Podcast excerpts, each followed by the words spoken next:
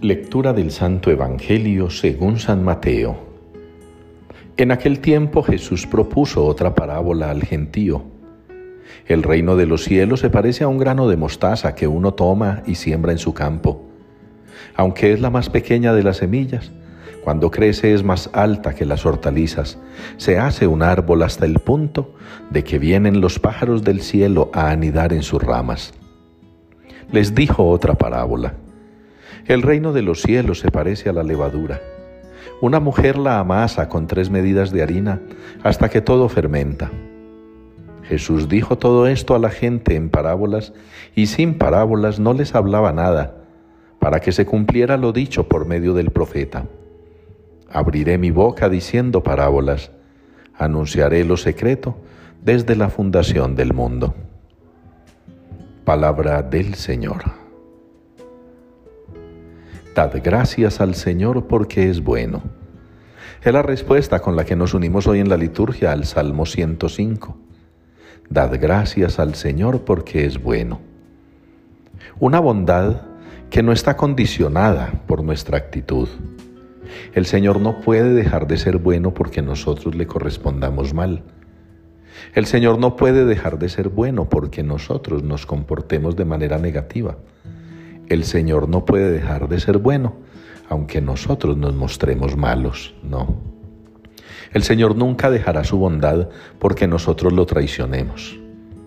El Señor nunca dejará su bondad porque nosotros en ocasiones lo cambiemos por otras creencias, por otras convicciones.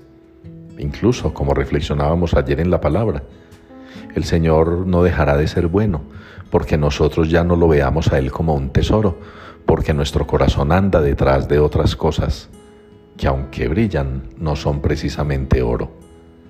El Señor es bueno con nosotros y nosotros le damos gracias. Y por eso tenemos la oportunidad de retornar a Él, arrepentidos, deseosos de conversión, con ganas realmente de cambiar.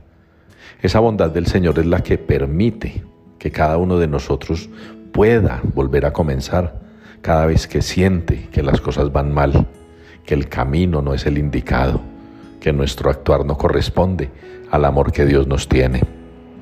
En la primera lectura notamos ese, esa traición del pueblo de Israel para con Dios, una traición que enfurece a Moisés, una traición que lo decepciona a él como guía del pueblo. A muchos de nosotros como pastores también nos decepciona las traiciones que desde el interior de la iglesia son las más dolorosas, ocurren para con nuestro Dios.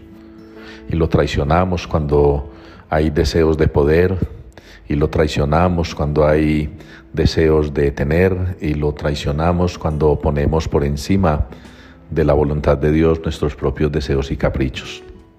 Eso ocurre con frecuencia en la iglesia, desde la alta jerarquía hasta laicos comprometidos que no miden cuál es la intencionalidad de sus actos y de eso que llaman vocación al Evangelio.